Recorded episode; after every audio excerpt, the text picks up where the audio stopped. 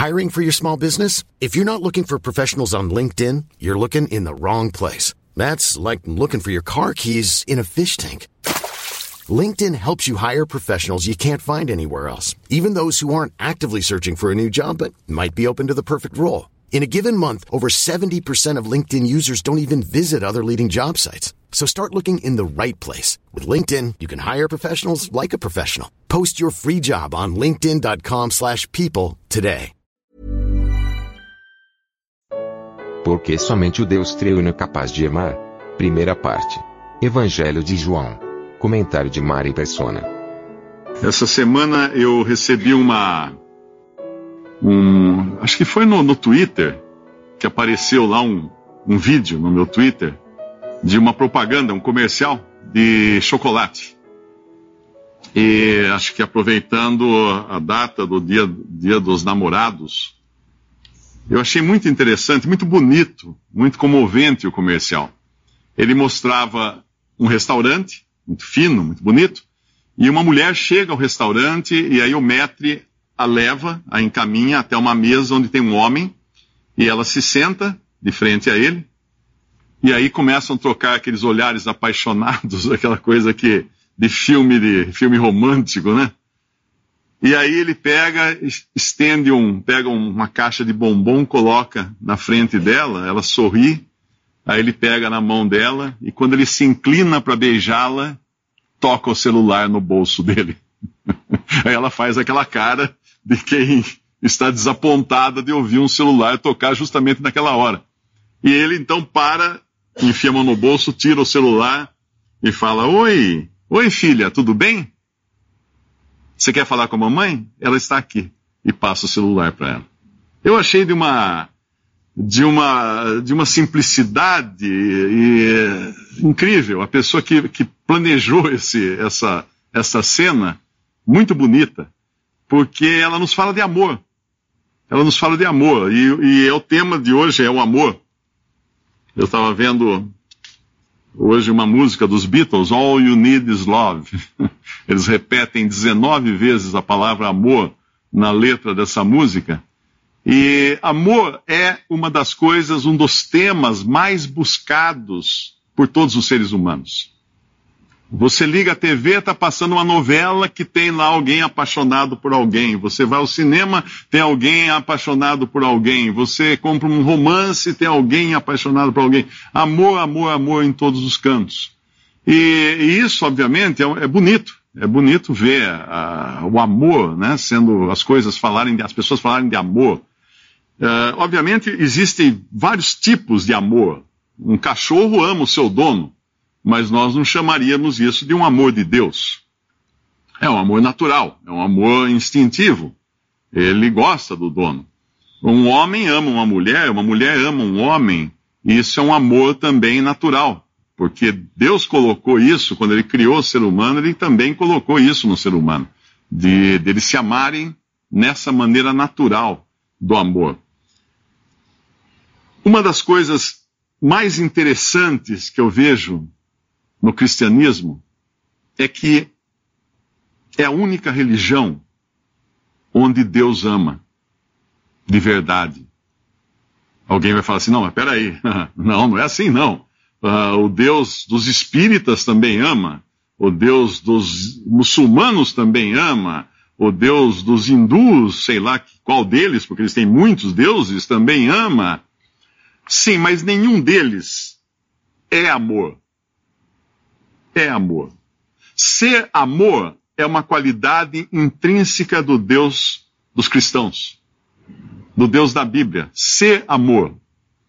Qualquer um pode amar, mas ser amor é uma coisa que só Deus pode ser. Ninguém mais é amor a não ser Deus e o Deus da Bíblia, o Deus dos cristãos. O amor nesse Deus é essência, é essencial a Ele. E por que eu digo que, uma, por exemplo, Alá não pode ser amor? O Deus dos muçulmanos, porque os muçulmanos creem num Deus único, que é Alá. Uh, uma determinada religião uh, inca, eu creio que é inca, um dos, um dos períodos da religião inca também creram num Deus único. Um só Deus. Em toda a história do Egito, houve um momento em que uma determinada dinastia do Egito decidiu adorar um Deus único. Mas qual é essa, qual é essa diferença do Deus cristão? A Trindade. A Trindade faz com que o Deus cristão seja o único Deus capaz de amar. Eu vou explicar isso antes que vocês entendam errado. O único Deus capaz de amar realmente, porque Ele é amor. E, por, e como é que Ele pode amar? Porque é uma trindade. Porque Deus é, são três pessoas em um. Em um Deus. Pai, Filho e Espírito Santo. Três pessoas em um, em um Deus. Nós não vamos entender isso exatamente como, talvez, mas são três pessoas em um Deus. Quando você abre a Bíblia, lá no primeiro versículo da Bíblia, já está a trindade lá. Muito embora os judeus que leram esse versículo durante séculos não perceberam a trindade. Mas o Espírito de Deus que inspirou o autor de Gênesis, provavelmente Moisés, fez questão de colocar lá essa trindade. De colocar ali essa marca da trindade no primeiro versículo da Bíblia.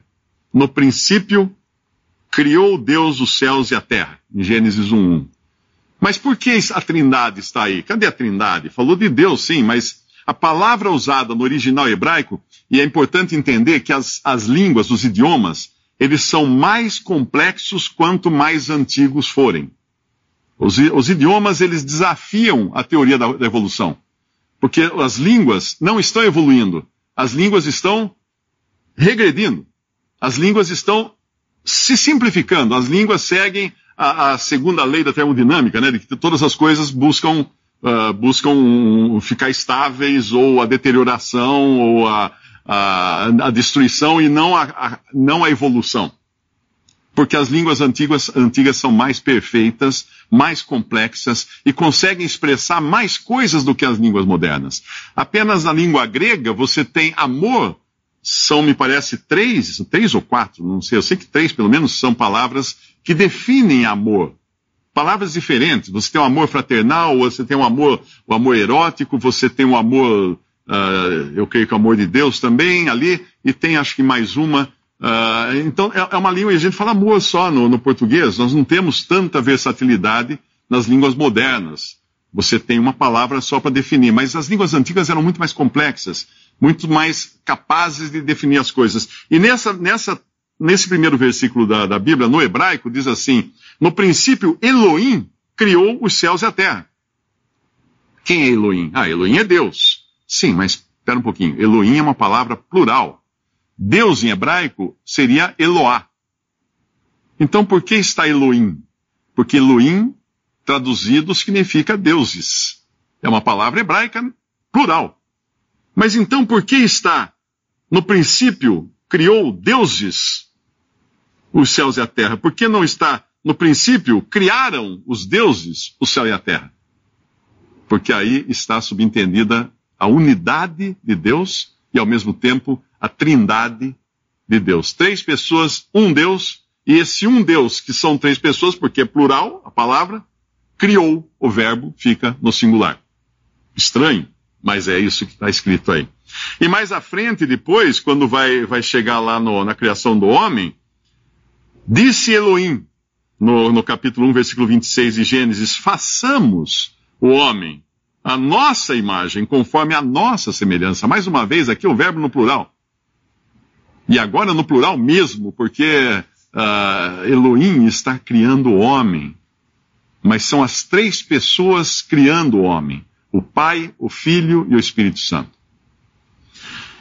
Os judeus não sabiam disso, os judeus não conheciam isso, os judeus, inclusive, queriam matar a Jesus por ele se apresentar como o Filho de Deus, por ele fazer declarações que mostravam que ele e o Pai eram um por ele mostrar que era Deus. E eles queriam matá-lo, eles falavam, respondendo-lhe os judeus: Nós temos uma lei, e segundo a nossa lei, deve morrer, porque se fez filho de Deus. Eles falam isso para Pilatos, para explicar por que, que eles estavam condenando Jesus à morte. Porque ele se fez, ao se declarar filho, ele, ele se fazia uh, Deus. Ele, ele se igualava a Deus. E na concepção judaica não poderia acontecer isso. Os judeus jamais chamavam a Deus de pai. Nunca um judeu chamaria Deus de pai, nem hoje. Um muçulmano, nem pensar que ele vai chamar Allah de pai. Nunca. Se você chamar Allah de pai na frente de um radical muçulmano, ele é capaz de matar você, porque ele não acredita nisso, ele não entende essas coisas, e o Deus dele não é o Deus triuno, não é, não é a trindade da Bíblia. Mas a trindade foi revelada depois, ela acaba revelada no cristianismo. E quando? Justamente quando Jesus, o Filho de Deus feito homem, inicia o seu ministério. Ele se submete ao batismo de João Batista, que era um batismo judaico, um batismo de arrependimento. Os judeus que se arrependiam de ter pecado contra Deus, de ter desprezado a lei de Deus, se submetiam a esse batismo de João Batista uh, nas águas e assim confessavam seus pecados. Eles confessavam seus pecados e eram batizados por João Batista. Jesus foi ao mesmo batismo, quis ser batizado porque ele quis se identificar com aqueles que estavam confessando os seus pecados para serem batizados, quis se identificar com um remanescente pequeno de judeus que entendia realmente que tinham desapontado a Deus, tinham pecado contra Deus, mas quando ele é batizado, ele não confessa seus pecados porque ele não os tinha. Ele não tinha pecados para confessar. Enquanto no relato do batismo das outras pessoas diz que eles iam, confessavam os seus pecados e eram batizados por João, no de Jesus fala que ele foi batizado por João e orando saiu da água. Ele orou, ele orou no batismo, ele não confessou. E quando ele sai da água, é justamente quando Deus faz, traz a revelação mais, mais completa da Trindade. Mateus 3, 16 a 17 diz assim: E sendo Jesus batizado, saiu logo da água, e eis que se lhe abriram os céus, e viu o Espírito de Deus descendo como pomba, e vindo sobre ele.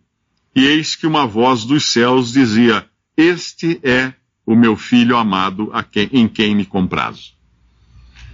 Alguém pode dizer que não acredita na Trindade, não crê na Trindade, talvez por ter dificuldade de saber contar até três. Porque tudo que você precisa saber para contar, para entender o que é a Trindade, é saber contar até três. É só pegar esse texto e perguntar quantas pessoas ou quantos sujeitos tem aí nesse texto. Bom, tem Jesus, um. Tem o Espírito de Deus, dois, que desce em forma de pomba. E aí o céu se abre, sai uma voz do céu, e é a voz do Pai, porque chama Jesus de filho. Este é o meu filho amado, três. As três pessoas. Se você souber contar até três e tiver o mínimo de interpretação de texto, o mínimo para passar num vestibular, você consegue encontrar a Trindade nesta que é a primeira revelação da Trindade clara e havia outros momentos da Bíblia em que ela era, aparecia de, de modo subentendido, mas aqui claramente a Trindade. Mas como que a Trindade pode ser três e um ao mesmo tempo? Três pessoas e um Deus. Existe um exemplo uh, bastante simples. A gente no ginásio, quando tinha aquelas feiras de ciência, eu na minha equipe nunca nós fizemos isso, talvez alguém aqui fez, era colocava um disco com as três cores primárias, vermelho, uh, azul e amarelo, e depois tinha uma, uma, uma manivelinha, você virava o disco para explicar as cores, porque a hora que você virava o disco, o que acontecia com as três cores do disco? Elas desapareciam e o disco ficava branco. Porque ali na realidade voltava ao branco, que é a origem de todas as cores. Isso é um exemplo simples, bastante simples do que é a Trindade. Três pessoas, um Deus. Visite respondi.com.br. Visite também 3minutos.net.